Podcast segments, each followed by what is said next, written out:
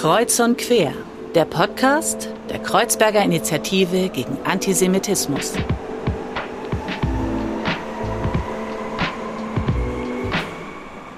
Hallo und herzlich willkommen zu einer neuen Folge von Kreuz und Quer. Mein Name ist Fadel und wie immer darf ich euch durch die Folge begleiten. Heute wollen wir uns mit der Frage beschäftigen oder mit den Fragen beschäftigen, wie man Herausforderungen in der Gesellschaft erkennt und wie man die vielleicht angehen kann, wie gesellschaftliche Innovation und Transformation gelingen kann, welche Rolle Kooperationen zwischen Wirtschaft, Politik und Zivilgesellschaft dabei spielen können und was vielleicht das Erleben oder die Erlebnisse eines 16-Jährigen, der einen Austausch in England gemacht hat, äh, damit zu tun haben. Und äh, diese Fragen möchte ich gerne ergründen mit unserem heutigen Gast. Äh, der heutige Gast ist Philipp von der Wippel. Er ist der Gründer und Managing Director von Project Together. Das ist eine Innovationsplattform, die eben genau versucht, diese Schnittstellen zu greifen und schaut, wie können wir mit Herausforderungen umgehen und wie können wir auch Innovation Innovation in Deutschland schaffen. Philipp, herzlich willkommen. Vater, danke, dass ich da sein darf. Philipp, normalerweise, wenn ich mich auf so einen Podcast vorbereite, beschäftige ich mich mit den Personen total viel. Habe ich natürlich in deinem Fall auch gemacht. Ähm, und ich überlege mir am Anfang eine Einstiegsfrage. Das ist in der Regel äh, was Lockeres. Bei dir hatte ich so überlegt, naja, ich würde natürlich gerne fragen, du bist in diesem Feld Innovation unterwegs. Ähm, welche Idee hat dich im Alltag vielleicht als letztes begleitet? Aber wir leben nicht wirklich in normalen Zeiten, finde ich, ähm, sondern wir sind, glaube ich, alle durchaus bewegt von dem, was gerade in der Welt passiert. Wir nehmen auf am 24.03.2022, das markiert den 30. Kriegstag des Angriffes auf die Ukraine und in irgendeiner Form haben wir gesagt, wir wollen da gerne drüber sprechen, weil du dazu natürlich auch eine Verbindung hast. Und am Anfang würde ich dich gerne fragen, wie erlebst du gerade, was in der Ukraine passiert? Ich glaube, erstmal ist es ein Schock für uns alle, weil wir uns hätten nicht vorstellen können, dass sowas in Europa passiert, ähm, dass wir konfrontiert sind einmal mit dem ganz unermesslichen Leid. Ähm, wir sind mit der Alliance for Ukraine reingestartet, um vor allem in Deutschland ähm, all die zivilgesellschaftlichen, wirtschaftlichen und auch politischen Akteure ähm, jetzt gerade in dieser ersten Krisenzeit so zu koordinieren, um den Menschen, die hier ankommen, die beste Unterstützung geben zu können, auch lernend aus 2015, 2016. Ähm, und zugleich kriegen wir jeden Tag sehr genaue Schilderungen, auch Bilder, ähm, was in den Medien passiert, aber auch nochmal von vielen Individuen, die uns, die uns Dinge teilen und diese, einerseits dieses unermessliche menschliche Leid und dann aber auch auf einer abstrakten Ebene diese krasse Konfrontation mit ähm, dieser sehr anderen Weltsicht von der Stärkere gewinnt. Mm, mm. Und damit konfrontiert zu sein, wo unsere Werte von sowas anderem geprägt sind, von der Rechtsstaatlichkeit, von dem Recht des Individuums, der Wahrung ähm, der Freiheit. Und damit so konfrontiert zu sein, glaube ich, ähm, lässt uns jetzt gerade äh, wirklich kalt erwachen. Ja, total. Also und es wirft auch Fragen auf und wie gesagt, ist, glaube ich, es beschäftigt, es beschäftigt mich, es beschäftigt mein Umfeld beispielsweise, es beschäftigt uns als Kieger und euch beschäftigt das eben auch. Und du hattest uns gerade schon ganz kurz sozusagen dieses Stichwort erwähnt, Alliance for Ukraine.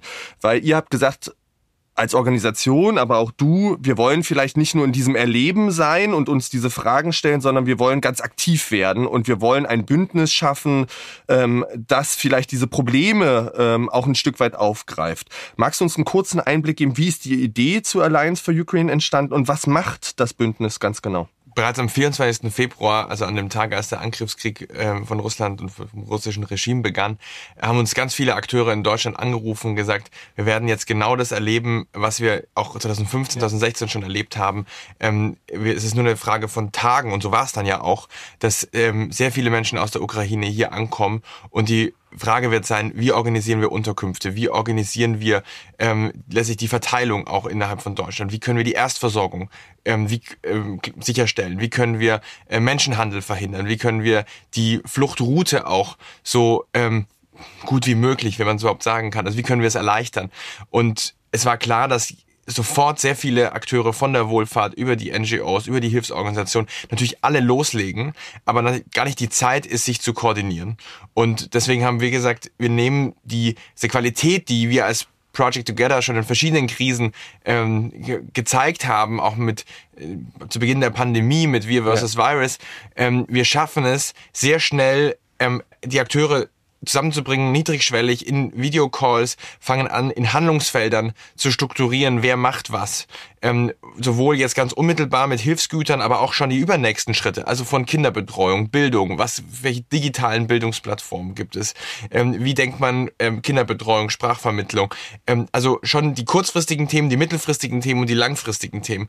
Und haben angefangen, das in ähm, Handlungsfeldern, 17 Handlungsfeldern zu bündeln, hatten dann am Montag drauf, äh, wo wir dachten, da kommen vielleicht 15, 20 Organisationen. Wir haben einfach alle die eingeladen, die uns übers Wochenende angeschrieben hatten. Und in dem Call tauchten dann plötzlich 90 Organisationen Wahnsinn. auf. Wahnsinn. Und es zeigte uns eben diesen Riesenbedarf, dass einerseits eine wahnsinnige Bereitschaft ist. Alle Organisationen haben gesagt, wir sind bereit, Geld reinzugeben, wir sind bereit, unsere Tagesordnung zur Seite zu legen und alles, alles, was wir beitragen können, als auf Ukraine zu richten, aber wir wissen nicht was. Und haben dann wirklich so in, wie wir es schon öfter gemacht haben, angefangen, in Themen zu clustern, die Akteure um die Themen herum, in äh, Zoom Breakout Rooms, äh, einfach um die Themen herum die Leute sprechen lassen, erstmal eine Bestandsaufnahme zu machen, weil es ist ja erstmal eine Krisensituation, dadurch eine Chaos-Situation. Ähm, erstmal ein gemeinsames Verständnis von, was ist wie gebraucht, macht es jetzt Sinn, zur Grenze zu fahren, nicht zur Grenze Ja. zu fahren, wie funktioniert das am Hauptbahnhof ähm, und natürlich dort immer zu schauen, dass die Akteure, die schon vor Ort sind, dran sind, ähm, die Freiwilligenhilfe in Berlin, am ZOB, dass die in den Calls mit dabei sind, dass die sagen können, was ihre Bedarfe sind und konnten da, dadurch eben ganz viele ähm, Puzzlesteine zusammenführen. Dass eben äh, die Busse, die ohnehin fahren, dass die auch beladen werden mit den, ähm, mit den Hilfsgütern, also dass die vielen verschiedenen Fäden äh, zusammenfinden. Und das ähm, haben wir jetzt auch noch unterlegen können mit einem äh, spontanen Fund, also wo wir durch Stiftungsmittel, Unternehmensspenden äh, über eine Million ganz kurzfristig bündeln können, um den Organisationen, die jetzt ihre Kapazität wieder hochfahren müssen. Ganz viele, wir haben ja ganz viele Strukturen aus 2015, 2016, die aber ihre Kapazitäten hochfahren müssen, Projektmanager anstellen müssen, dass wir denen niedrigschwellig ähm, Förderung geben können. Und da konnten wir jetzt schon, ähm, ich glaube, 20 Organisationen direkt fördern. Ihr bringt also euer Know-how ein, das ihr als Project Together eh habt und versucht sozusagen da zu koordinieren. Ähm, da habe ich mir so ein bisschen die Frage gestellt, es klingt ja ein bisschen auch wie so ein Krisenreaktionszentrum im, im quasi, ne? Also das versucht zu koordinieren, Menschen zusammenzubringen, zu gucken, welche Bedarfe gibt es und ja auch anders als es vielleicht andere Bündnisse machen, nicht nur diesen Spendenfokus zu haben, sondern wirklich sehr hands-on zu haben. Ähm, gleichzeitig habe ich mich ein Stück weit gefragt, müsste das nicht auch eigentlich staatliche Aufgabe sein, genau das zu leisten, was ihr da gerade leistet und warum gibt's aber vielleicht diese Leerstelle und diesen Bedarf, dass ihr das eben machen müsst, in wirklich dieser tollen Art und Weise die Leute zusammenzubringen? Ja, es ist in der Tat so eine Art zivilgesellschaftlicher Krisenstab. Ähm, und man muss ganz klar sagen, staatliche Strukturen sind nicht darauf ausgerichtet, ähm, ein, eine Akteursgemengelage wie der Zivilgesellschaft, die ja keine klaren Hierarchien hat, Ja. Gott sei Dank auch Ja. keine kla- äh, klaren Hierarchien hat, die zu koordinieren. Ich glaube, die staatlichen Strukturen können gut äh, Krisenzentren äh, steuern, weil sie wissen, die Kommunen haben folgende Zuständigkeiten, die Länder haben folgende Zuständigkeiten, der Bund kann das und das machen. Die wissen in Organigrammen auch, welche Ansprechpartner es gibt, wen man wie zusammenziehen muss. Es gibt, das ist ja auch die, die Stärke des Staates. Ja. Aber die Schwäche ist, dass eben Zivilgesellschaft sehr fluide ist. Man weiß, am- man weiß zu Beginn gar nicht, wir wussten am 28. Februar nicht, welche Akteure werden denn jetzt wie stark in Vorleistungen gehen. Also wer geht jetzt wirklich rein, wer wartet erstmal ab. Also man muss sehr dynamisch auch reagieren, auf welche Akteure setzt man jetzt, wem, wem gibt man Förderung, wen, wen, äh, wen nimmt man in den Fokus. Und ähm, deswegen ist, glaube ich, ein zivilgesellschaftlicher Krisenstab erstmal aus der Zivilgesellschaft notwendig. Ähm, Finde ich auch wichtig, weil Zivilgesellschaft ja nicht vom Staat gesteuert Ja. sein sollte. Aber was es braucht, ist, wenn man jetzt sagt, auf der einen Seite bündelt sich Zivilgesellschaft, auf der anderen Seite in so einem Krisenmoment bündelt sich, bündeln sich die staatlichen Strukturen, die ja auch extrem heterogen sind. Wie ist die Brücke dazwischen? Genau. Und das versuchen wir jetzt gerade in den letzten Tagen und äh, merken, dass da auch seitens ähm, der, der Bundesregierung hohe Offenheit ist, wirklich in so direkten Austausch zu gehen, welche Probleme tauchen bei uns auf, die natürlich, wir müssen die natürlich kondensieren, auch aufbereiten und das dann abzugleichen mit dem, was macht zum Beispiel der Krisenstab im Innenministerium. Und es kommen viele Fragen auf, nämlich zum Beispiel, alle Kommunen fragen sich gerade, oder viele Freiwilligen ähm, Netzwerke in vor Ort, in Freiburg, in München, in, in Hamburg, in Hannover fragen sich, wie verifizieren wir private Unterkünfte? Ja. Und ähm, das sind, ist jetzt beispielsweise ein toller Punkt, weil das kommt dann auf äh, aus der Zivilgesellschaft, die sagen, wir wissen an den Bahnhöfen nicht, wem können wir trauen, wem nicht. Ja, ja. Aber das ist dann ein Bedarf, den man auch einer staatlichen Stelle melden kann und sagen, ihr müsst jetzt einen Standard vorgeben, wie man Unterkünfte verifiziert. Und das sind jetzt genau die Dinge, die wir versuchen in so einem ähm, staatlich zivilgesellschaftlichen Austausch dann in Echtzeit, also wirklich auf einer tagesaktuellen Ebene äh, abzugleichen. Da gibt's noch kein ähm, offizielles Format, vielleicht entsteht es noch, ähm, aber Stand heute ähm, versuchen wir erstmal so eine Stimme der Zivilgesellschaft zu bündeln, haben eben jeden Montag, jeden Mittwoch diese großen Videokonferenzen mit allen Alliance for Ukraine-Mitgliedern. Es finden dann sehr viele Einzelgespräche in den einzelnen Themen, Handlungsfeldern statt ähm, und versuchen das dann an die Stellen zu kommunizieren. Und ich finde dieses Beispiel total toll, was du gemacht hast, weil, und ich glaube, das muss man sich eben wirklich immer wieder vor Augen rufen. Das sind Menschen, die aus Kriegsgebiet kommen, die schutzbedürftig sind und denen wir hier auch diesen Schutz geben müssen. Und deswegen ist so eine Verifizierung zum Beispiel total wichtig, dass sie hier nicht in Leid geraten ähm, und gleichzeitig dort aber eben genau auch Zivilgesellschaft, Staat zusammenwirken muss. Und ich glaube, das ist eben auch diese Stärke und das ist ja auch eure Stärke. Du hattest 2015 schon kurz ähm, angerissen, vielleicht auch als so ein Ausgangspunkt. Wie ist denn jetzt deine Erfahrung in diesem sehr konkreten Arbeiten? Was haben wir aus 2015 vielleicht gelernt und was können wir jetzt auch nutzen in dieser Phase? Ich glaube, das größte Learning ist, dass alle Akteure eine hohe Offenheit für Koordinierung haben, mhm. weil man, glaube ich, gelernt hat, dass manches aktionistisch war, mhm. dass manches zu kurz gesprungen war 2015, 2016, dass man sich hätte früher absprechen müssen. Also damals sind ja an allen Ecken und Enden Patenschaftsprogramme Total. losgelaufen. Ganz viele unterschiedliche Sprachangebote. Und dann haben aber auch viele gemerkt, dass dann der lange Atem auch gefehlt hat, weil man mhm. dann nach paar Wochen, Monaten einfach nicht die Strukturen hatte, keine Ressourcen hatte und dann auch irgendwo erschöpft ist.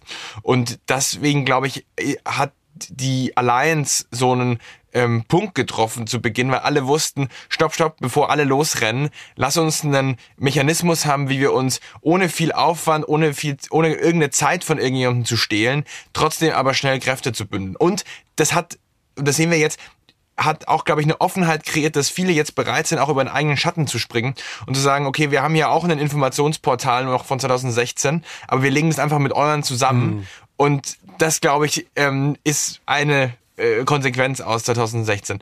Ähm, die andere ist schon, dass man weiß, dass es ähm, hier kein ähm, Sprint ist, sondern ein Marathon. Ja, wie du ähm, sagtest, mittelfristig, langfristig auch zu denken, ne? Und dass man natürlich auch gelernt hat, was macht es mit einer Gesellschaft, ähm, wenn es auch nicht gut moderiert ist seitens der Politik oder ja. nicht ausreichend auch erklärt ist. Ich meine, auch was ist im politischen Deutschland passiert ja. nach 2016, 2017, ähm, welche ähm, Gegenbewegungen haben wir gehabt, was ist auf die Solidarität, die am Anfang da war, was ist gefolgt. Also ich glaube, da sind viele Reflexionen da, die natürlich, ähm, man ist jetzt im Krisenmodus, jeden Tag sind Dinge zu bewältigen, wo fahren die Busse hin, wie, aber trotzdem im Hinterkopf ist schon, glaube ich, allen bewusst, da kommen noch ganz andere Themen auf uns zu. Ja, und auch Perspektiven eben für diese Menschen zu schaffen. Ähm, es werden auch noch mehr Menschen kommen. Ich glaube, die Zahlen in Berlin sind gerade, dass 8000 Menschen teilweise sozusagen pro Tag hier ankommen. Das ist eine große Menge an Menschen ne? und die eben schutzbedürftig ist. Und ich finde wirklich Hochachtung vor eurer Arbeit, das in kürzester Zeit so ein großes Bündnis geschaffen zu haben, da Menschen zu vernetzen und damit wirklich auch Möglichkeiten zu schaffen, äh, in dieser Gesellschaft mit dieser Krise auch umzugehen und eben, wie gesagt, den Menschen auch Perspektiven zu bieten, weil du hast es gesagt, sind eben Themenfelder wie Sprache, wie aber auch Bildung, es sind Themenfelder von Unterkünften etc., die ihr dort identifiziert habt. Und ich glaube, dieser ganzheitliche Blick ist was sehr, sehr Besonderes und eine unglaubliche äh, Stärke der Alliance. Und ähm, ich lade euch wirklich ein, liebe Zuhörerinnen, ähm, schaut gerne mal dort auf die Webseite. Die Webseite ist allianceforukraine.org, wo ihr nochmal nachschauen könnt, wo eben auch alle Organisationen, die das unterstützen, dort verzeichnet sind, wo man sich hinwenden kann, ähm, wo man auch Unterstützung erfahren kann, ähm, unterstützt wirklich dieses tolle Projekt. Wir als Kiga machen das auch und ähm, finden das wirklich ein tolles Engagement und wirklich ein tolles Beispiel für wie kann mit solch einer herausfordernden Situation auch umgegangen werden. Und ich glaube, man merkt das richtig, du brennst da auch für. Ähm, und dir ist das unglaublich wichtig. Und ich glaube, es zeigt sich auch in dieser Ernsthaftigkeit, wie ihr das aufgezogen habt und ähm, wie schnell das auch gewachsen ist. Also dafür erstmal wirklich vielen, vielen lieben Dank und für diesen spannenden Einblick. Und ich glaube, wir werden auch zu vielen Themen, die wir jetzt schon angerissen haben, tatsächlich auch nochmal im Gespräch ähm, zurückkommen. Aber, und ähm, das ist manchmal ein bisschen das Moderatorenleid, äh, muss ich einen relativ harten Cut machen oder sozusagen einen schwierigen Umstieg machen.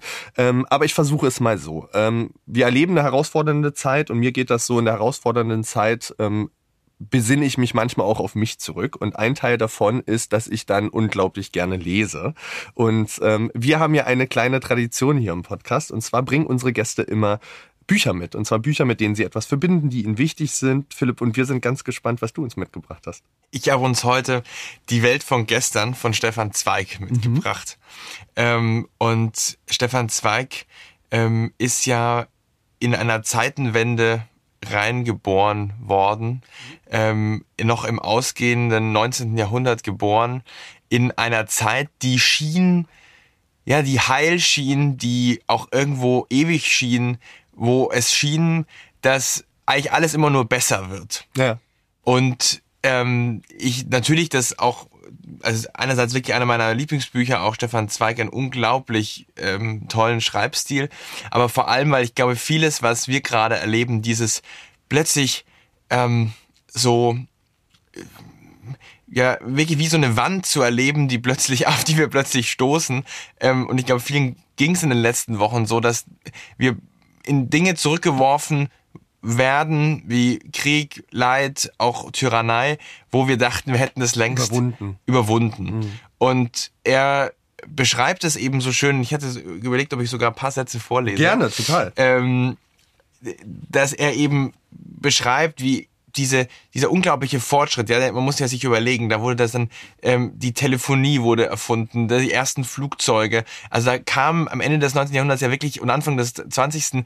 Äh, vor dem Ersten Weltkrieg, jedes Jahr hat man das Gefühl, es geht weiter, warmes Wasser in den Wohnungen, äh, die Medikamente und die, also Medizin sind, die Medizin ist unglaublich rapide gestiegen, Menschen sind an viel weniger Dingen gestorben, also es ist wirklich dieser Aufbruchsgefühl, es kann immer nur besser werden. Und da schreibt er eben, nun hatte ich zehn Jahre des neuen Jahrhunderts gelebt, Indien ein Stück von Amerika und Afrika gesehen, mit einer neuen, wissenderen Freude begann ich auf unser Europa zu blicken. Nie habe ich unsere alten Erde mehr geliebt als in diesen letzten Jahren vor dem Ersten Weltkrieg.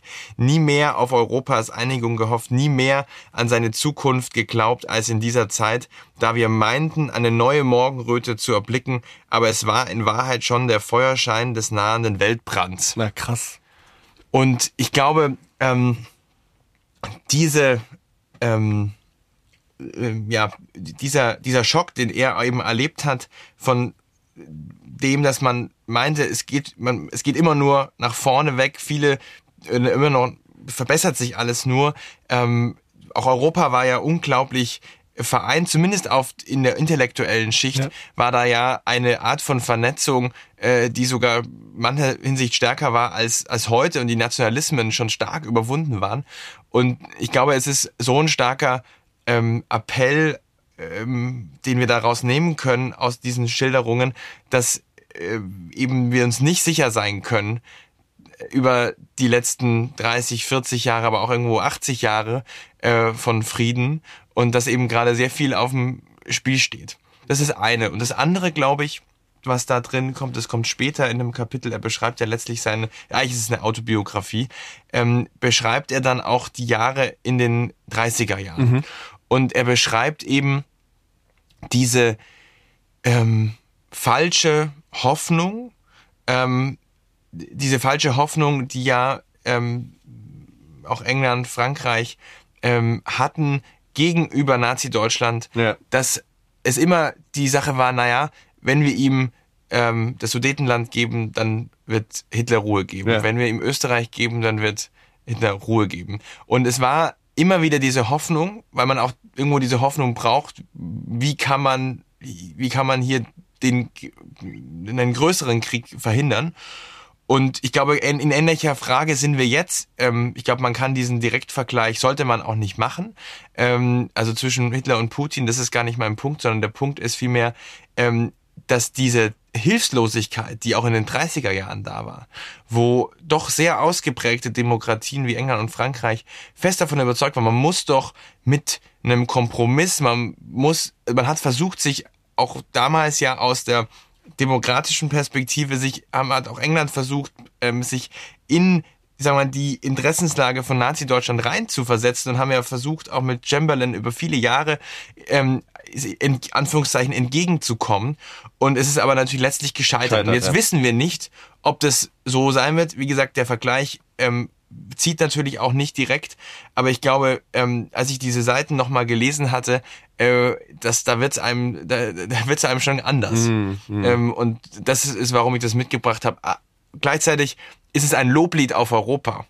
Und dieses Buch ist eine, eine Hymne äh, auf, auf die Schönheit von Europa und ich glaube, deswegen habe ich das Buch mitgebracht. Hm.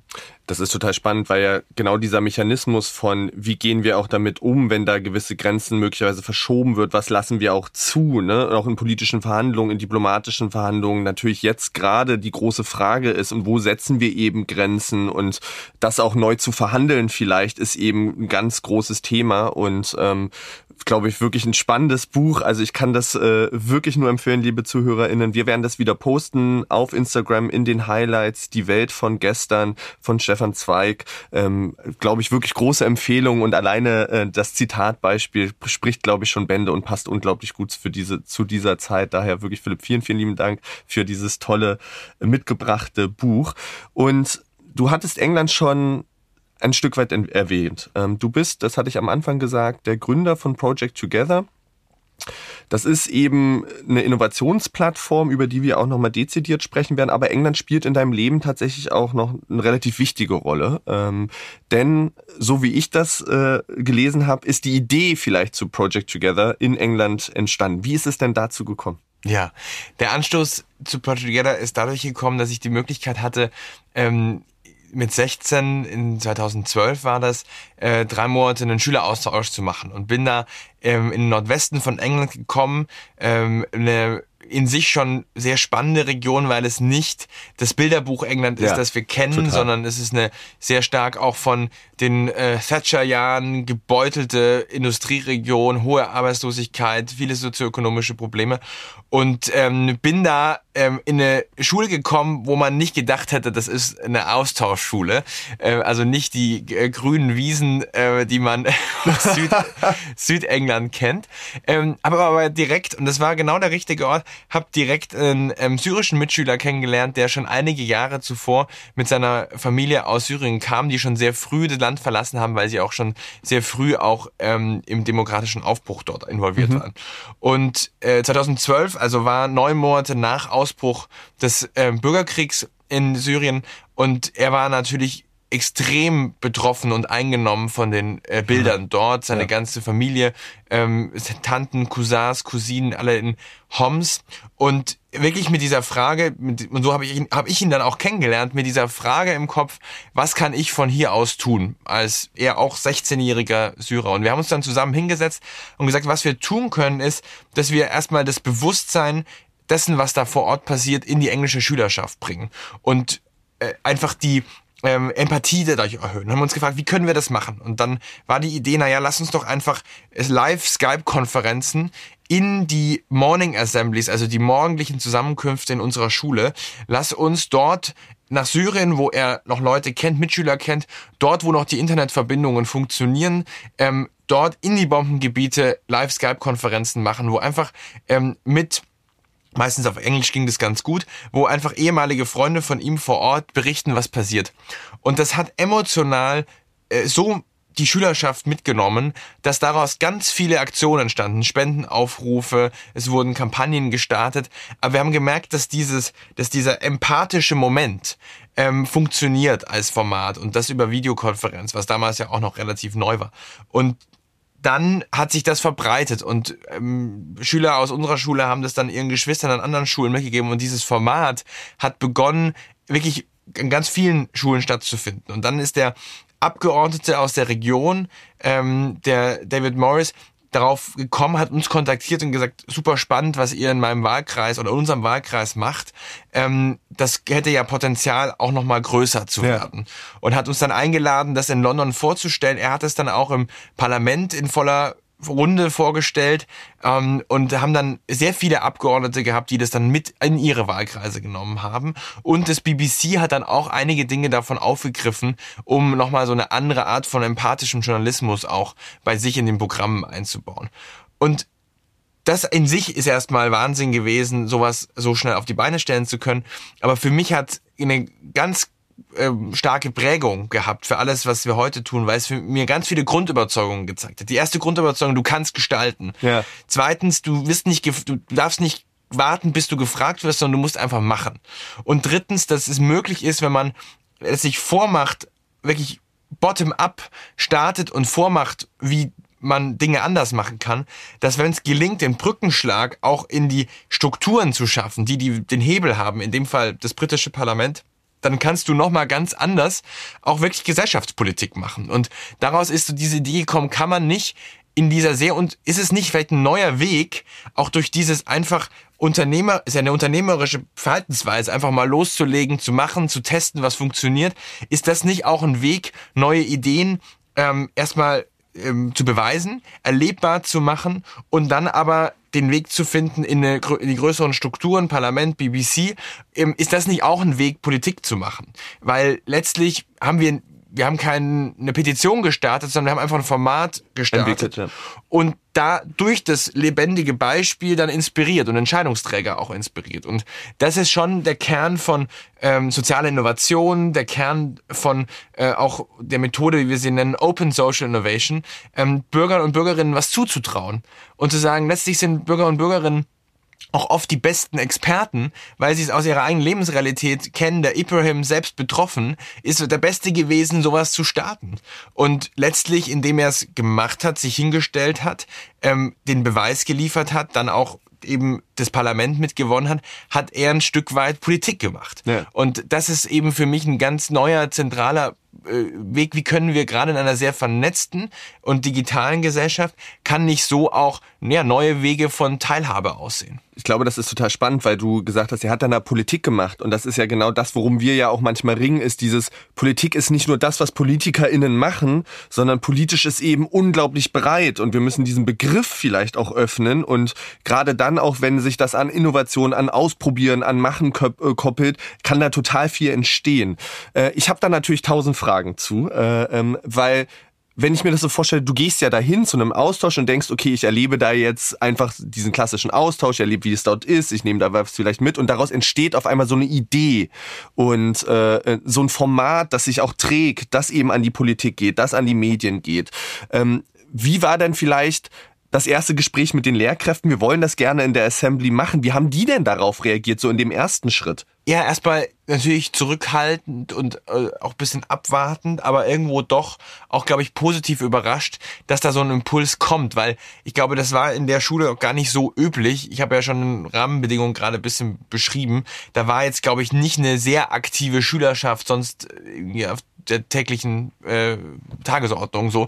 Und ähm, das heißt, da war, glaube ich, ein Überraschungseffekt und auch erstmal, ja, dann, dann macht mal. Die hätten sich, glaube ich, nie vorstellen können, was daraus entsteht ja, ja. und hätten dann vielleicht auch dann nicht zugestimmt, weil das dann doch auch einfach Ausmaße und auch Medienaufmerksamkeit nach sich gezogen hat.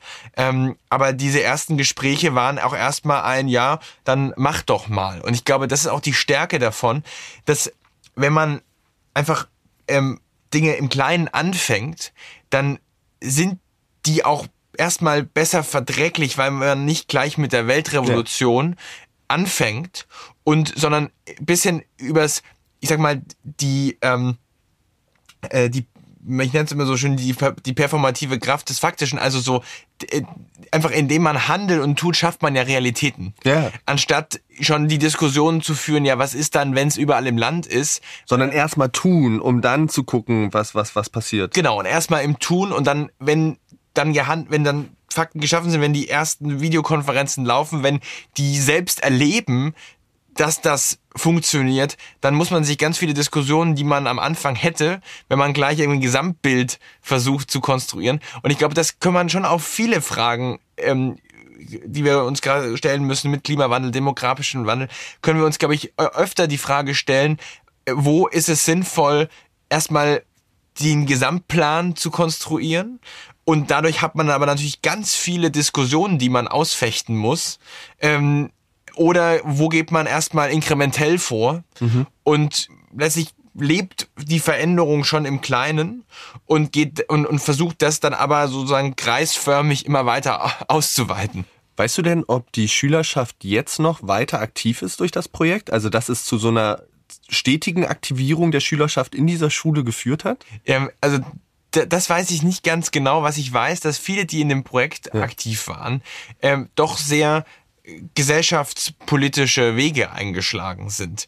Also ähm, der eine Bruder von Ibrahim, der jetzt, glaube ich, in, selbst in der Downing Street äh, arbeitet, der in, den politischen äh, Betrieb reingekommen ist, ähm, Ibrahim, der selbst äh, quasi Anwalt, Jurist für Menschenrechtsfragen Aha. geworden ist. Also da sind, glaube ich, ganz viele Lebenswege geprägt worden durch einfach diese Eigenerfahrung, ich kann gestalten, ähm, mein Einsatz hat Auswirkungen, äh, wenn ich mich traue. Da will ich noch mal gerne mit dir hin, weil wir arbeiten viel an Schulen und kriegen natürlich auch viel Rückmeldung von, von SchülerInnen, sprechen aber natürlich auch unglaublich viel mit Lehrkräften, mit Verwaltung etc.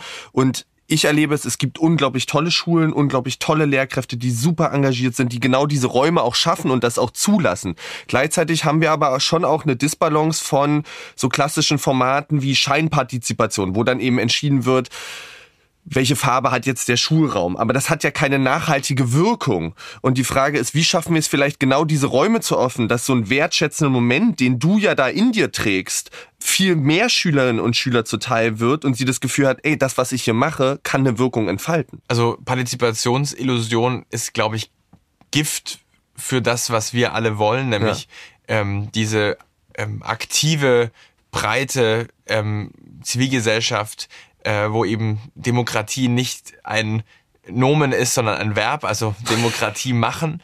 Ähm, und da ist die Partizipationsillusion Gift, weil es letztlich den ganzen, den, den gewissen Zweifel, den ja alle in sich haben, nämlich äh, bringt mein Einsatz wirklich was? Und werde ich ernst genommen? Werde ich ernst genommen? Wird nicht doch am Ende über meinen Kopf entschieden? Ja. Ist es wirklich, ist es nicht doch am Ende so, dass Anführungszeichen, die da oben alles. Ja. Der, dieser Kernzweifel, der ist ja immer im Hinterkopf mit dabei und wann immer diese Partizipationsillusion passiert, dass man nämlich dazu groß aufruft und dann irgendwelche ähm, Scheinargumente hat, warum Dinge nicht passieren, ähm, man letztlich, dass die Dinge dann doch versickern, wie viele Konsultationen gab es auch schon, wo am Ende dann irgendwie ein Papier ähm, kreiert wurde, um halt zu zeigen, wir haben auch die Betroffenen eingebunden, aber am Ende ähm, entscheiden einfach die, die sowieso entschieden hätten und das ist wirklich Gift. Das heißt, ich glaube, wir müssen ehrlich sein, äh, also keine Partizipation ist besser als Scheinpartizipation ja, ja. und das ist auch eben ein, eine Frage, ähm, dass wenn man mit staatlichen Entscheidern, am Ende müssen ja Dinge durch äh, Parlamente legitimiert werden, ähm, dass man wirklich auch Commitment einfordert. Also wenn man Partizipation schafft, sei es auf Bezirksebene, auf Landes-, Bundesebene, in den Schulen, dass allen klar sein muss, das ist auch, Partizipation ist auch immer erstmal eine Zumutung mhm. der bestehenden Machtstrukturen. Ja. Äh, da muss man überzeugt, und dem muss man sich auch ausliefern, weil ich glaube, oft wird auch wenn Politiker sich äh, einem Partizipationsformat verschreiben. Äh, wir haben es jetzt in den Bürgerräten auch wieder gesehen. Ich hoffe, dass das jetzt besser wird, weil es auch vom Bundestag eine, oder auch von der Bundestagspräsidentin eine hohe Priorität ist. Aber wir haben schon gesehen, dass viele Politiker erstmal sagen, ja, Partizipation finden wir super, können wir auch sicherlich kommt gut an, ähm, aber was damit einhergeht und dass damit einhergeht auch eben Mehraufwand, Zumutung, erstmal, dass man auch dann plötzlich sich ja damit auseinandersetzen muss, erstmal auch in der eigenen Handlungsfreiheit vielleicht auch beschnitten ist, ähm, dass man, dass man das mehr in den Vordergrund, das ist auch eine Zumutung und es ist auch wichtig, dass man nicht sagt, der Partizip die Partizipation nur der Partizipation zu halber, sondern dass man auch eine offene Diskussion führt, wo macht Partizipation auch keinen Sinn ähm, und da glaube ich, ähm, anschließend, Partizipation nicht als Selbstzweck. Ähm, ich glaube, wenn man das positiv ausdrückt, heißt es, Partizipation muss zu inhaltlichen Ergebnissen führen. Ja, ja. Natürlich ist Diskurs auch ein Selbstzweck in der Demokratie. Aber ich glaube, zu oft ist Partizipation auch ein, ähm, oder Partizipationsformate ein Weg, um zu sagen, damit lernen Jugendliche, wie man diskutiert, damit, also sehr auf dieser lernenden Aspekt. Ich finde es aber furchtbar, wenn man quasi von vornherein schon äh, die Ergebniserwartung an den Partizipationsprozess auf das Lernen beschränkt. Weil ja, das Lernen passiert, aber das passiert nicht, indem wir darüber sprechen, wie man lernt, sondern das Lernen passiert dann, wenn man halt wirklich ähm, diese, auch die Implementierung von ja. Ergebnissen dann auch erlebt. Also dass man es von A bis Z auch erlebt genau. und nicht nur in diesem prozesshaften Gespräch erlebt und wie wäre es denn, sondern wir dürfen es jetzt wirklich auch mal tun und da die Erfahrungen sammeln und vielleicht auch die Herausforderungen und die Hürden merken und eben da auch Frustrationsmomente erleben, die in ja solchen Prozessen auch durchaus kommen, aber damit auch einen Umgang eben zu finden und zu gucken, was bedeutet das, wie gehen wir über diese Schwelle vielleicht auch ähm, hinweg und schaffen trotzdem gemeinsam etwas. Ähm, ich glaube, das ist irgendwie genau wichtig und da seid ihr, glaube ich, ja wirklich auch Expertinnen drin, ähm, das zu machen und das zu begleiten, eben mit Project Together. Ähm, Ihr versucht euch Innovationen anzunehmen, Innovationsideen und dort durch moderierte Prozesse im Prinzip Lösungen zu gestalten. Wie funktioniert das denn konkret? Ähm, genau diese Schritte, die du da ja jetzt auch schon beschrieben hast an den verschiedenen Beispielen, an Themen. Wie identifiziert ihr Themen und wie geht ihr dann vor? Ich glaube, ganz wichtig, ich gehe einmal durch so ein Beispiel von A bis Z durch. Ähm, das, was wir mit Open Social Innovation machen, ist eine sehr stark lösungsorientierte Bürgerbeteiligung. Also wo es wirklich darum geht, dass Perso Leute mitmachen, die sich vorstellen können, eine, äh, ein, ein Service, ein Produkt, ein, eine wirkliche Leistung für das Gemeinwohl zu attesten, zu entwickeln, auszurollen im Kontrast zur, ich sag mal, konsultativen Bürgerbeteiligung, wo es letztlich um den Diskurs geht, wo mhm. es um Meinungen geht, wo es letztlich um darum geht, ähm, auch Positionen gegenüber dann auch dem, den Repräsentanten zuzuspielen. Ähm, und ich würde sagen, bei uns äh, diese lösungsorientierte Beteiligung geht es eben stark um, wie finden wir neue Lösungen auf Probleme, wo die konsultative Bürgerbeteiligung, wo zum Beispiel auch die Bürgerräte dazugehören, mehr um das legitimierende, den legitimierende Aspekt geht. Also ich würde da bewusst Innovation und Legitimation ähm, trennen weil es dafür auch unterschiedliche Formate braucht. Aber wir sind sozusagen stark auf diesem Lösungsfindungsaspekt und wie das beispielsweise funktioniert, wenn wir so einen Prozess aufsetzen. Ein Beispiel ist eben Wir versus Virus, auch aus einem Krisenmoment mhm. geboren mit der Pandemie, wo in den ersten Tagen der Pandemie, wir saßen da am 16. März zusammen, auch mit anderen Organisationen. Und es war klar, jetzt prasseln so viele Herausforderungen auf uns ein mit Blick auf den nahenden Lockdown. Ähm, von dem Thema, wie passiert jetzt eigentlich Homeschooling, äh, von der Frage, was passiert eigentlich in den Krankenhäusern und den Pflegeheimen, wenn keine ähm, Verwandten mehr rein dürfen, von der Frage, wer darf eigentlich an der Grenze noch passieren zur Schweiz und äh, nach Frankreich, wer nicht mehr, ähm, mit schon den ersten Anzeichen, dass auch ähm, letztlich Gewalt gegen Frauen, häusliche ja. Gewalt hochgehen wird, ähm, zu der Frage, mit, wie ist die ganze digitale Infrastruktur der Infektionsketten-Nachverfolgung. Also plötzlich war klar, da entsteht jetzt ein Mehr an Herausforderungen. Und haben dann gesagt, ja, das ist doch genau der Moment, dort, wo ein Krisenmoment ist, hat der Staat keinerlei Möglichkeiten, ähm, Kontrolle und letztlich schon die vorgefertigten Rezepte zu geben. Das ist der Moment, wo Gesellschaft sich jetzt auch selbst koordinieren kann, wo diese Intelligenz der vielen möglich ist. Und haben dann mit Wir vs. Virus in einem Tag ähm, über 2000 Herausforderungen in ganz Deutschland eingesammelt. Da ging dann ein Aufruf raus ähm, in, im Schulterschluss mit dem Kanzleramt, wo wirklich Privatpersonen, Pfleger, Pflegerinnen, Grenzpolizisten, ähm, Lehrkräfte aufgerufen waren, sagen, mit welchen Herausforderungen seid ihr jetzt schon konfrontiert oder welche seht ihr kommen? Und da wurden eben 2000 Herausforderungen eingereicht, die wir dann über Nacht in 84, 82 äh, Felder geclustert haben, dann nochmal in so gro zehn Großthemen, also wie Bildung, Infektionsketten, mhm. äh, Einzelhandel, so.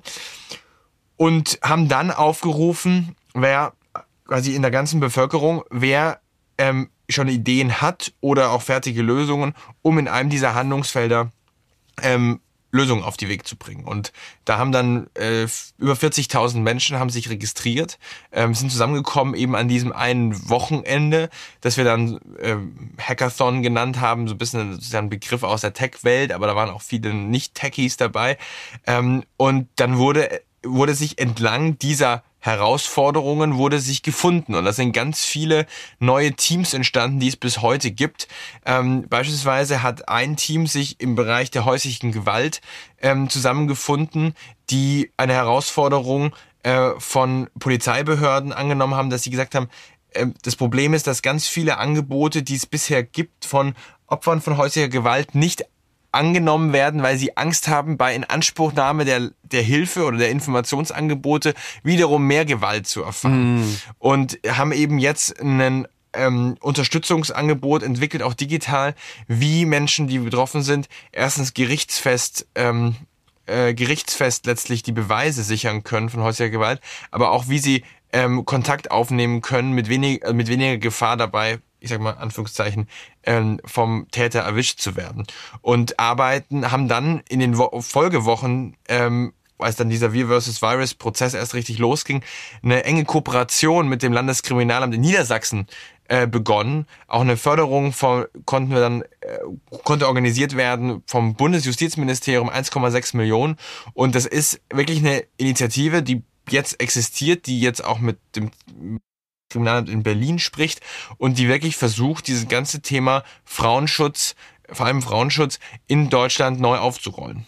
Das ist ja Wahnsinn, wie viele Menschen sich ja dann für sowas registrieren, mitmachen und ja auch wirklich Zeit investieren ne? und ihre Ideen ja auch investieren in dem Ziel, Gesellschaft voranzubringen, mit so einer Krise vielleicht umzugehen, Herausforderungen zu managen.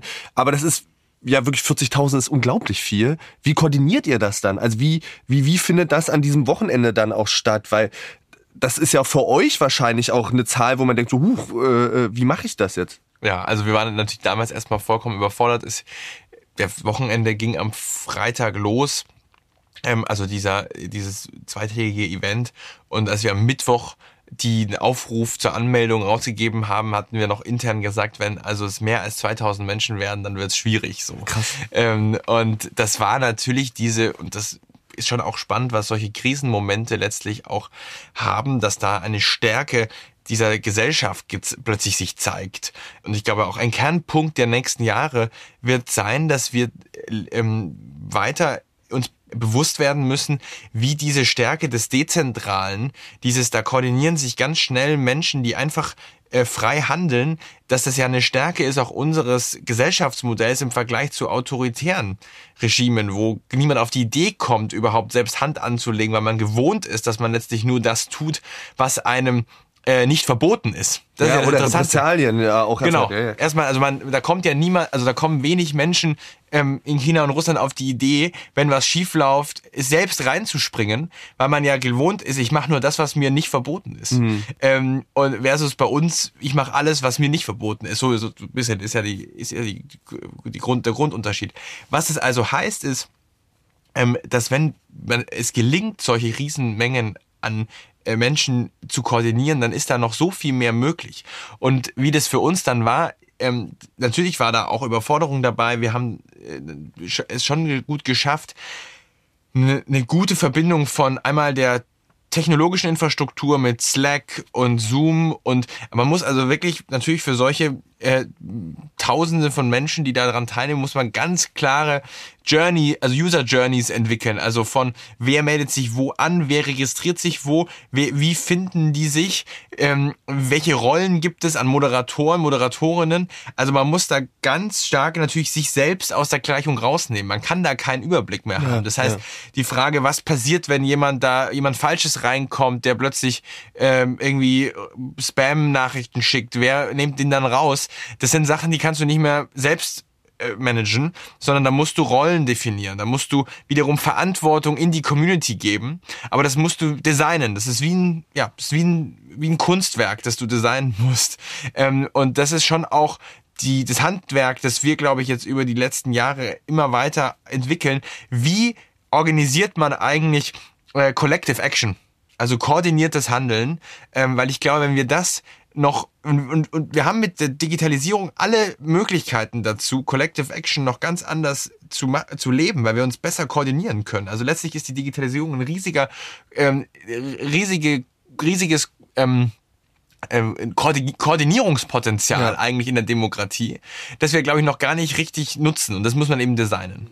Du hast schon so ein bisschen auf eure Rolle bist du ja schon eingegangen, aber welche Kompetenzen verlangt das vielleicht von euch, von deinen MitarbeiterInnen? Also wie sieht so der perfekte Mitarbeiter oder die MitarbeiterInnen, vielleicht das perfekt weggenommen, die sind alle äh, unglaublich professionell. Also, aber was müssen die kommen? Was bringen die mit? Was ist euch da wichtig? Es sind mehrere. Ich glaube, es ist einmal de, eine gewisse unternehmerische Haltung, weil unternehmerisches Handeln bedeutet ja in hoher Unsicherheit, mhm.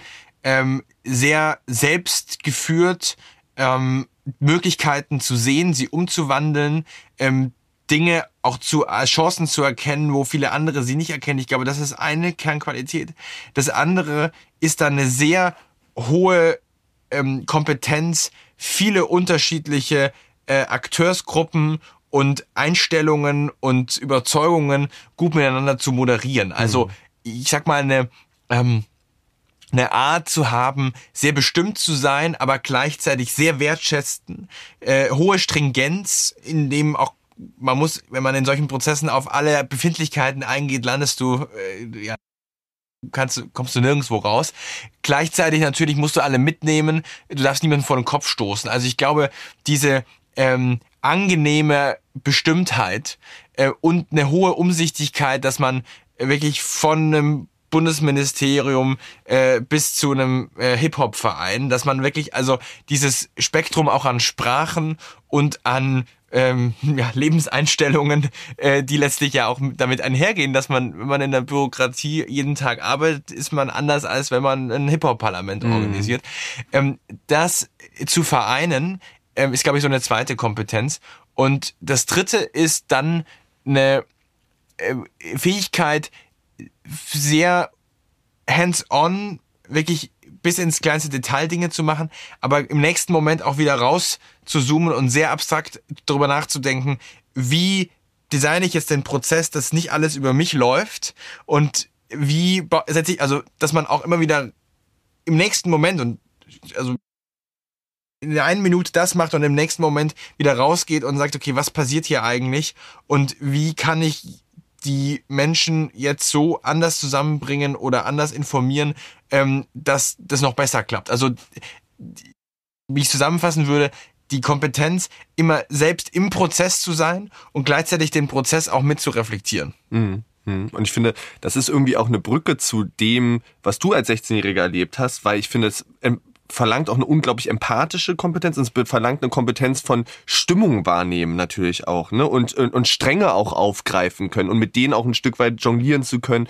und eben auch mit verschiedenen Ebenen und in verschiedenen Kommunikationsmustern mit verschiedenen Menschen äh, ähm, zu sprechen, weil das hast du ja gerade auch schon thematisiert und ich glaube, das wird auch sehr deutlich. Ihr denkt eben sehr ganzheitlich. Das bedeutet, ihr wollt es gerne bottom-up, aber es bedeutet auch, euch ist relativ klar bewusst, wen brauchen wir dafür noch, um Sachen wirklich nachhaltig umsetzen zu können. Also ihr braucht Politik, ihr braucht Wirtschaft. Da geht es ja wahrscheinlich auch um Sachen wie Gelder einfach ja. für Ideen zu finden. Ähm, wie schafft ihr es, diese Gruppen vielleicht auch füreinander zu begeistern und auch anzusprechen und sie auch für diese Prozesse zu begeistern? Also insbesondere die Politik und die Wirtschaft. Ich glaube, indem wir uns einfach voll und ganz immer auf das inhaltliche Problem konzentrieren, das gerade zu lösen ist. Also es hat wirklich eine Magie, wenn man immer, egal in welcher Runde, egal ob da eine Ministerin sitzt, ob da ein CEO sitzt, ob da eine zivilgesellschaftliche Initiative sitzt, ob da ein Startup sitzt, wenn man immer den Startpunkt des Gesprächs und das Gespräch auch immer wieder dazu zurückführt auf die Frage, was ist jetzt hier gerade gebraucht?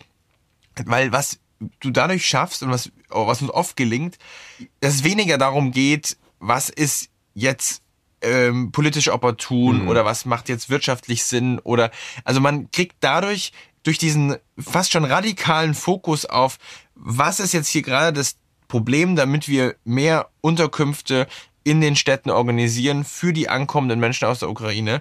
Was ist das Problem, warum die Hotels jetzt gerade so nicht funktionieren? Ähm, dadurch kriegst du es hin, dass diese vielen ähm, Diskussionen, die sonst sofort aufbrechen, na ja, aber ähm, so, sollten das jetzt die Hotels machen oder sollte eigentlich das die öffentliche Unterkunft? Also du kommst ja sonst immer in Grundsatzdiskussionen, ähm, wo ja jeder Akteur sei es staatlich, wirtschaftlich, ja auch so ein bisschen seine eigenen Pathologien wieder mitbringt, mhm. ja. Also da kommt ja sofort, wenn du mit staatlichen Einheiten sprichst, sofort die Frage, ja, sind wir denn dafür zuständig? Das sind ja eigentlich die Länder dafür zuständig. Und in, das kann man, glaube ich, oder das können wir oft gut wegwischen, indem man sagt, lass uns jetzt hier nicht über Zuständigkeiten sprechen, lass uns erstmal, was ist jetzt hier eigentlich zu tun? Ist das nicht vielleicht auch eine Wohltat für alle, die daran teilnehmen? Weil das stelle ich mir vor, ähm, sich nicht dieses permanent diskutiv in so einem Kreis zu drehen, sondern wirklich zu sagen, was ist eigentlich der Mehrwert und wie wollen wir den gemeinsam erreichen? Und damit schafft das ja einen ganz anderen Fokus und ich glaube auch eine Erleichterung ja zum Teil vielleicht und auch vielleicht den Spaß an diesen Lösungen zu arbeiten. Absolut. Also das ist das, was wir merken. Ähm, auch Personen, die solchen Formaten sonst total fern sind, ja, also auch äh, Bürgermeister von mitteldeutschen großen Städten, die da mitmachen, plötzlich erleben, so so kann ich meine Probleme auch angehen. Die sind natürlich gewohnt, wie, dass man Probleme eben angeht. Man nimmt die erstmal in den Stadtrat und diskutiert es dann. Dann macht man vielleicht eine Ausschreibung, dann gibt es einen Dienstleister. Und plötzlich in so einem wirklich ko-kreativen Format, man bespricht die Diskussion, man bespricht die Herausforderungen, man schaut sich verschiedene Lösungen an, man setzt sich zusammen. Also es ist so ein ganz so natürlich menschlicher Weg, einfach an Probleme ranzugehen, wo eben äh, die Institutionen und die eigenen Titel keine Rolle mehr spielen. Und das ist das Tolle, was man sieht. Ich beobachte das ja oft in den, äh, wir machen ja viel über Videokonferenzen, einfach um die ähm, regionalen Differenzen einfach äh, auf, äh, also aufgehen zu lassen und die Leute einfach, egal wo sie sitzen, in Kooperation zu bringen. Ich erlebe das ja dann oft in Gesprächen, dass man plötzlich überhaupt nicht mehr merkt, wer ist jetzt hier der Bürgermeister. Ja, und die Rollen brechen so auf. Ne? Wer ist jetzt hier sozusagen der Lösungs Lösungsgeber ja. und wer ist der Lösungsumsetzer?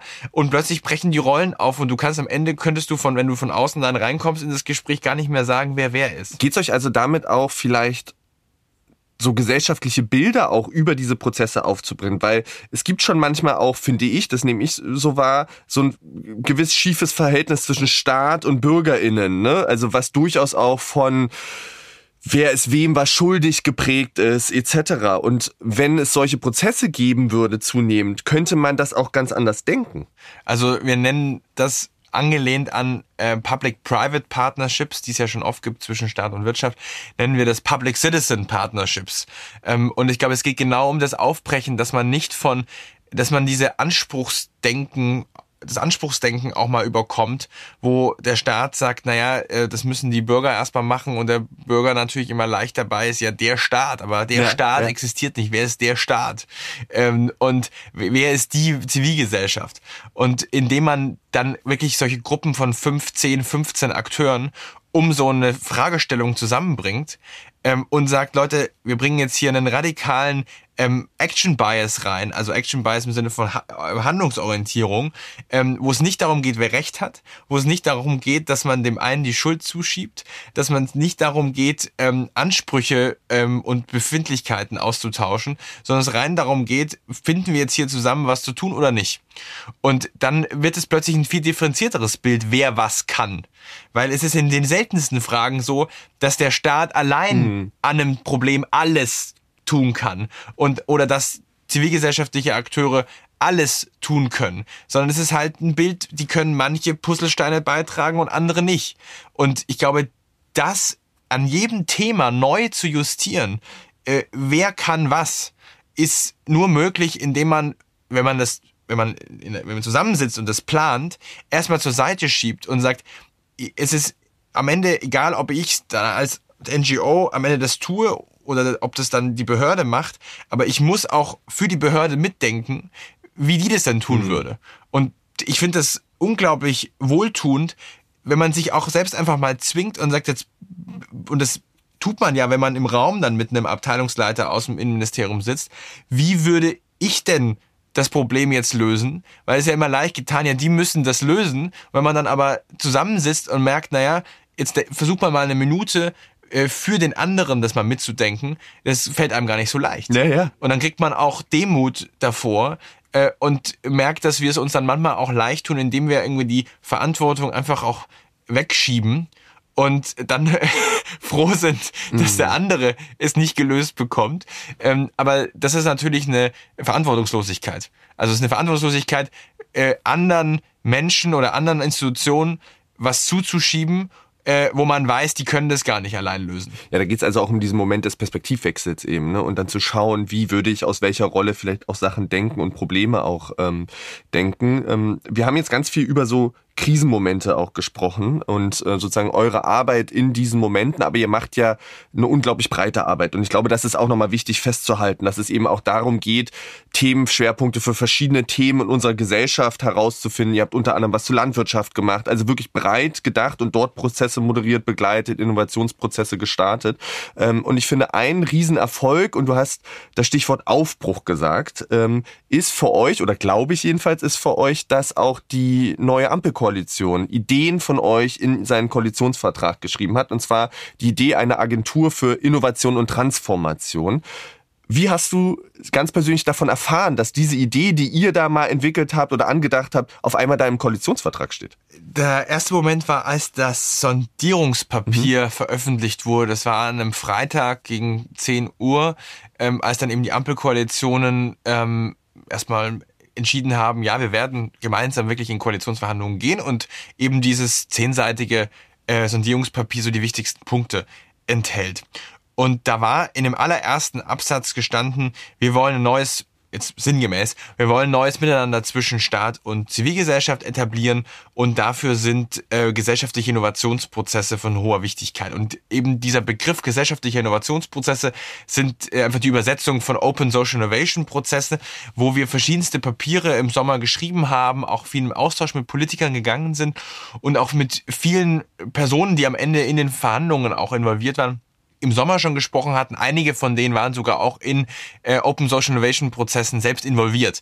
Und das war das Erste. Das war also erstmal ganz besonders, dass das schon in einem Sondierungspapier, wo im Grunde nur die großen Punkte ja. festgehalten werden, dass das da schon drin ist. Und hat mir gezeigt, dass die Ampel nicht nur auf dem, welche Politik wir machen, sondern auch wie wir Politik machen, echt bereit ist, neu zu denken. Und mhm. auch den Stil, wie was ist eigentlich, was ist überhaupt Politik? Wird Politik nur im Plenarsaal gemacht? Äh, wo fängt eigentlich Gesellschaft äh, an und wo fängt Politik an? Dass die echt bereit sind, neue Scharniere zwischen Staat und Gesellschaft auszuprobieren. Und dann war eben der Punkt, dass im Koalitionsvertrag dann eben diese ähm, deutsche Agentur für Innovation und Transfer geschaffen wurde, die verschiedene Inhalte, da geht es auch um Hochschulförderung, da geht es um verschiedene Dinge, aber wo eben ganz klar rauskam, dass Kernmechanismus dieser Dati soll sein, Kooperation zwischen ähm, Hochschulen, äh, Kommunen, Zivilgesellschaft, also diese wirklich ja, transsektoralen Kooperationen, die es bei unseren Themen immer geht, ja, ähm, dass das der Kern sein soll. Die haben jetzt auch gestern nochmal ein neues Papier dazu gebracht, jetzt wie es auch umgesetzt werden soll.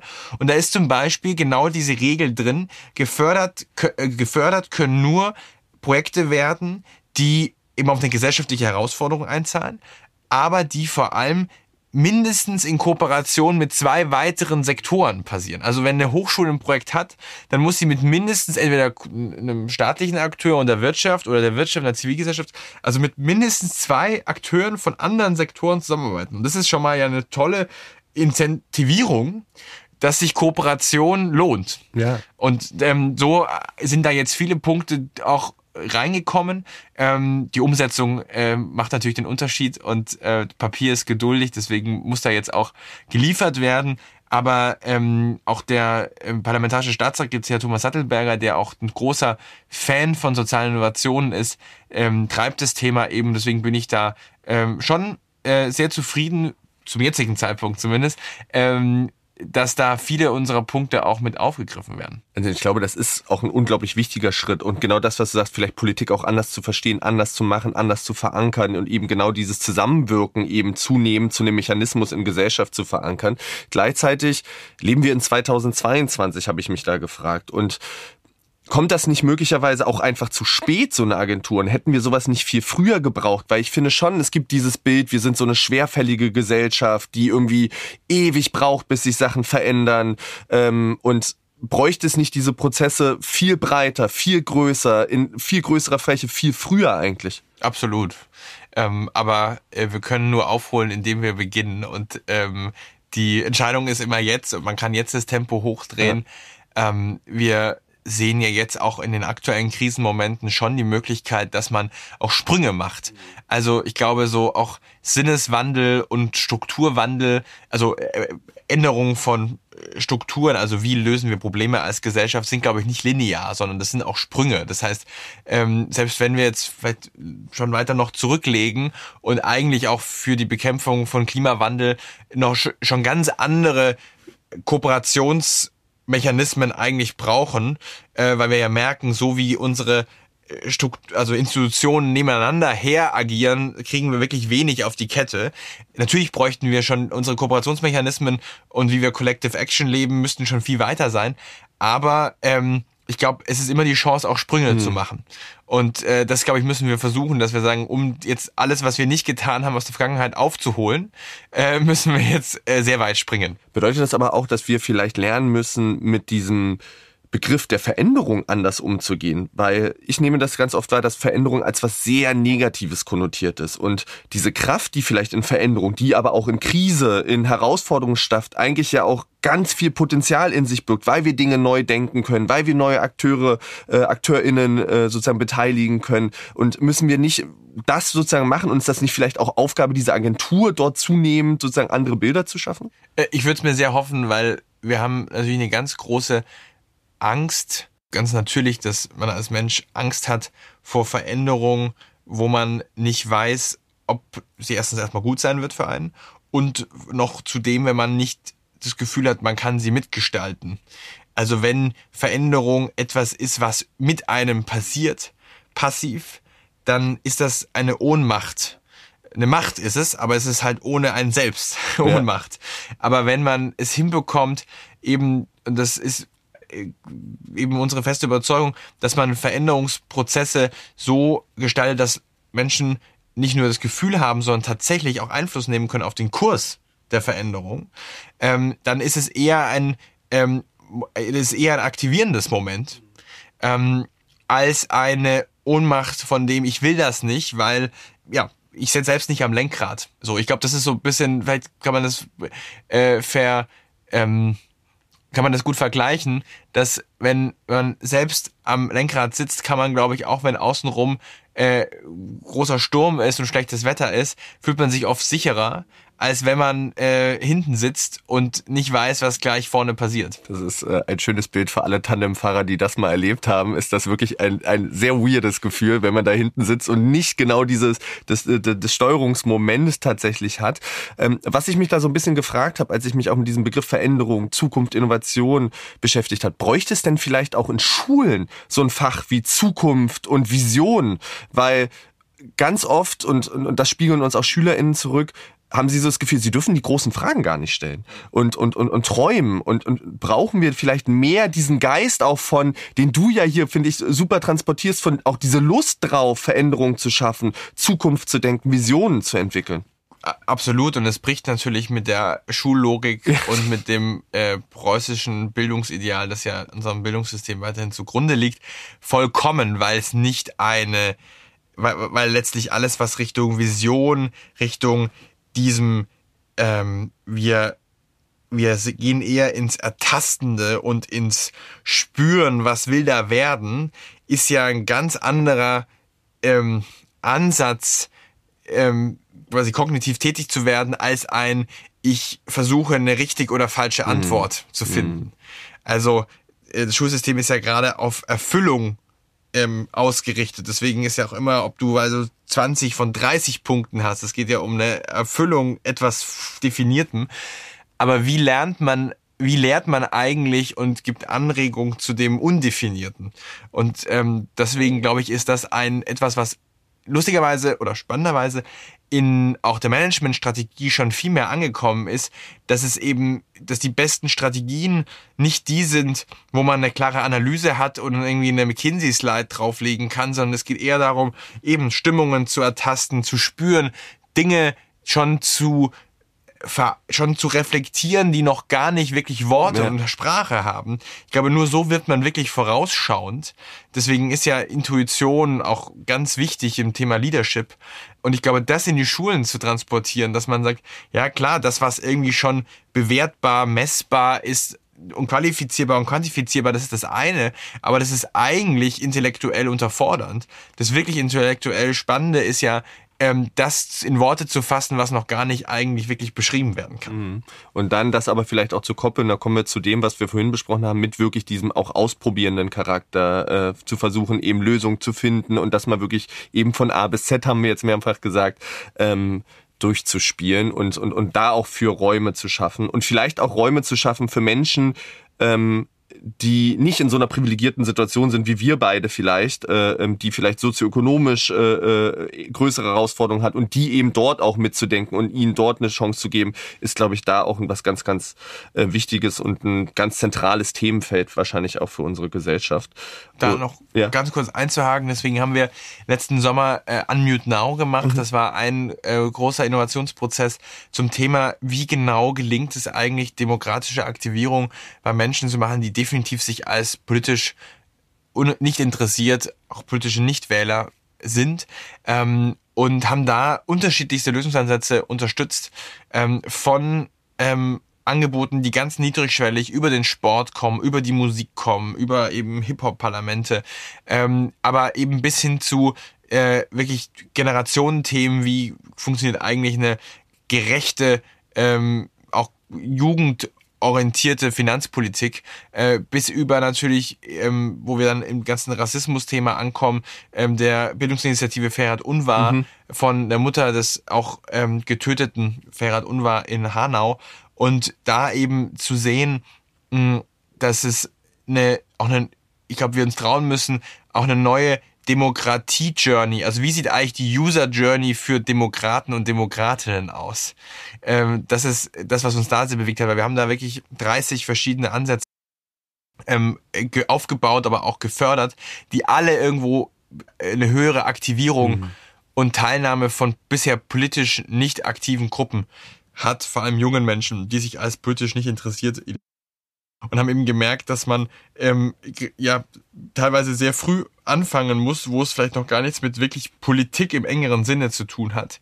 Ähm, und diese Heranführung, aber dann wirklich so eine lückenlose Verbindung dieser verschiedenen Schritte auf dieser User Journey von Demokraten braucht. Ja, spannend. Also, weil ich glaube, das ist auch das, womit wir ja immer wieder auch zu tun haben, dass wir das Gefühl haben, sozusagen nur Politikunterricht in Schule reicht nicht. Es muss viel mehr äh, Angebote oder Kontaktpunkte als User Journey sozusagen geben, um wirklich für Demokratie auch zu begeistern, aber auch klar zu machen, Demokratie ist eben keine Einbahnstraße, sondern wir müssen schon auch was dafür tun und so wie das auch jeder leisten kann, äh, äh, ähm, das müssen wir schon sozusagen berücksichtigen. Aber es ist eben wichtig, da immer wieder Kontaktpunkte zu schaffen und eben auch Raum zu schaffen und eben auch mit dem Bild zu brechen. Nur die da oben, die hören mich eben nicht, ähm, sondern ich kann mich beteiligen. Und es gibt dafür Szenarien, die müssen wir aber, glaube ich, ähm, zunehmend auch transparent machen, wo man sich beteiligen kann, weil das ist ein Defizit, das wir Daten wahrnehmen dass SchülerInnen das zum Teil gar nicht wissen, weil es ihnen gar nicht gesagt wird und, äh, ähm, und das eben unglaublich wichtig ist.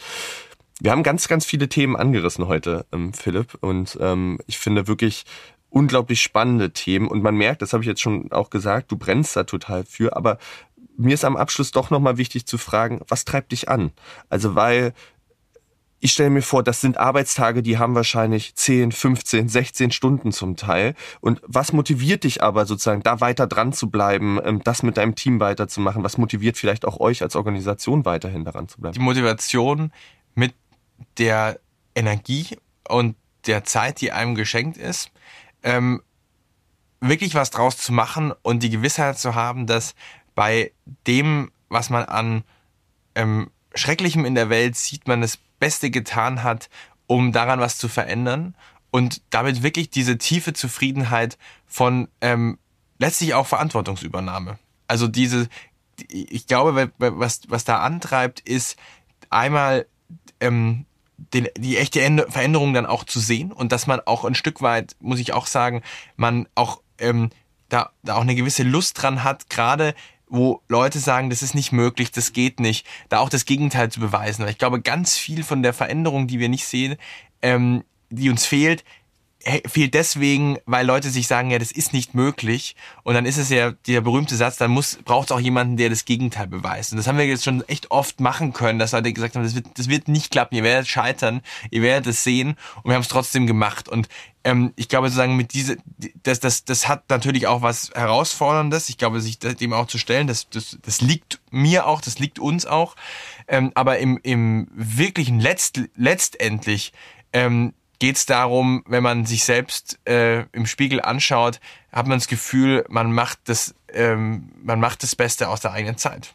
Und gerade wenn man viele Privilegien hat, äh, einer tollen Uni studieren durfte, ähm, alle Möglichkeiten hat, letztlich auch ähm, allein durch das, was wir jetzt schon auch geschaffen haben, man nicht Angst haben muss um die eigene Existenz. Ähm, und gerade wo wir jetzt hier in einem, in einem friedlichen Land leben, was man ja gerade in diesen Tagen wieder sehr schätzen muss, ähm, dass man dann sagt, wenn ich die Möglichkeit habe, an Themen zu arbeiten und an auch auf einer gesellschaftspolitischen Ebene zu wirken, wo ganz viele andere Menschen nicht die Chance zu haben, überhaupt auf dieser Ebene zu arbeiten, äh, dann ist aber auch voll zu machen. Schön. Ich glaube, äh, dazu kann ich nichts zufügen. Das äh, ist, glaube ich, das perfekte Schlusswort. Wirklich vielen, vielen lieben Dank für deine Zeit, für die spannenden Einblicke, wirklich den tiefen Einblick ja auch, auch anhand von Beispielen, für die tolle Arbeit, die ihr leistet. Und ich kann es wirklich nur empfehlen. Guckt nochmal bei allianceforukraine.org nach, guckt bei projecttogether.org nach. Das sind tolle Organisationen, ähm, spannende Menschen, die dort arbeiten. Ihr habt ein unglaublich diverses Team auch, wirklich mit unterschiedlichen Kompetenzen und denkt auch das, was ihr in den Prozessen macht, auch in eurem Team mit. Also also wirklich vielen, vielen lieben Dank an dich, vielen lieben Dank ans Team für diese unglaublich wichtige und tolle Arbeit, die ihr da leistet. Und ich finde wirklich auch bahnbrechende und, und zukünftige Arbeit, die ihr dort leistet. Ähm, also wirklich schön, dass du da warst. Aber, und äh, das kennen unsere ZuhörerInnen, kann ich dich noch nicht ganz entlassen, denn wir haben zum Abschluss noch eine kleine Schnellfragerunde, äh, die wir immer mit unseren Gästen machen. Und da möchte ich tatsächlich den Faden vom ganzen Anfang gerne nochmal aufgreifen. Ähm, denn die erste Frage ist, welche Idee hat dich denn als letztes in deinem Alltag begeistert? Mich hat die Idee begeistert, jetzt auch Alliance for Ukraine Kontext, ob man es nicht hinbekommt, tatsächlich eine permanente Busbrücke in die Ukraine aufzubauen. Und da sind wir jetzt auch gerade mit ein paar verschiedenen Akteuren, mit Flixbus und allen dran, da noch viel mehr Menschen direkt rauszuholen, um auch die Gefahren von Menschenhandel auf dem Weg der Flucht auch zu reduzieren. Cool. Dann Tee oder Kaffee? Kaffee. Und dein Lieblingsfrühlingssong, weil wir nähern uns dem Frühling, das Wetter in Berlin ist wundervoll. Ähm. Schwierige Frage. Frühlings. Ähm, du darfst uns auch gerne so einen Song nennen. Ja, ja, ja, ja. Ich hatte ähm, gerade im, ähm, im Kopf, wie heißt denn der Song, der, der den Text hat? uh, when you're in California, uh, make sure you wear flowers in your hair. Da, da, da überfragst du mich. Als das, aber wir geben das raus an unsere ZuhörerInnen als ein ja, kleines Rätsel. Ich, ich, sing's jetzt, ich sing's jetzt mal nicht vor, aber der, der, die Lyrics, äh, die kann man finden. Super. Ähm, und letzte Frage, ähm, dein Weihnachtswunsch, dein Weihnachtsgeschenkwunsch. Mein Weihnachtsgeschenkwunsch, gerade weil mich einfach die aktuelle Lage so äh, einnimmt, dass wir, wenn wir an Weihnachten zusammensitzen, bei unseren auch Familien sitzen, äh, keinen Krieg mehr in der Ukraine haben. Sehr schön, sehr schön. Und damit schließen wir den Bogen zum Anfang. Philipp, schön, dass du da warst. Vielen lieben Dank, dass du dir die Zeit genommen hast. Danke dir, Fadl. Und euch vielen lieben Dank fürs Zuhören. Ähm, danke, dass ihr dabei wart bei dieser Folge. Wir hören uns in zwei Wochen wieder. Bis dahin. Ciao.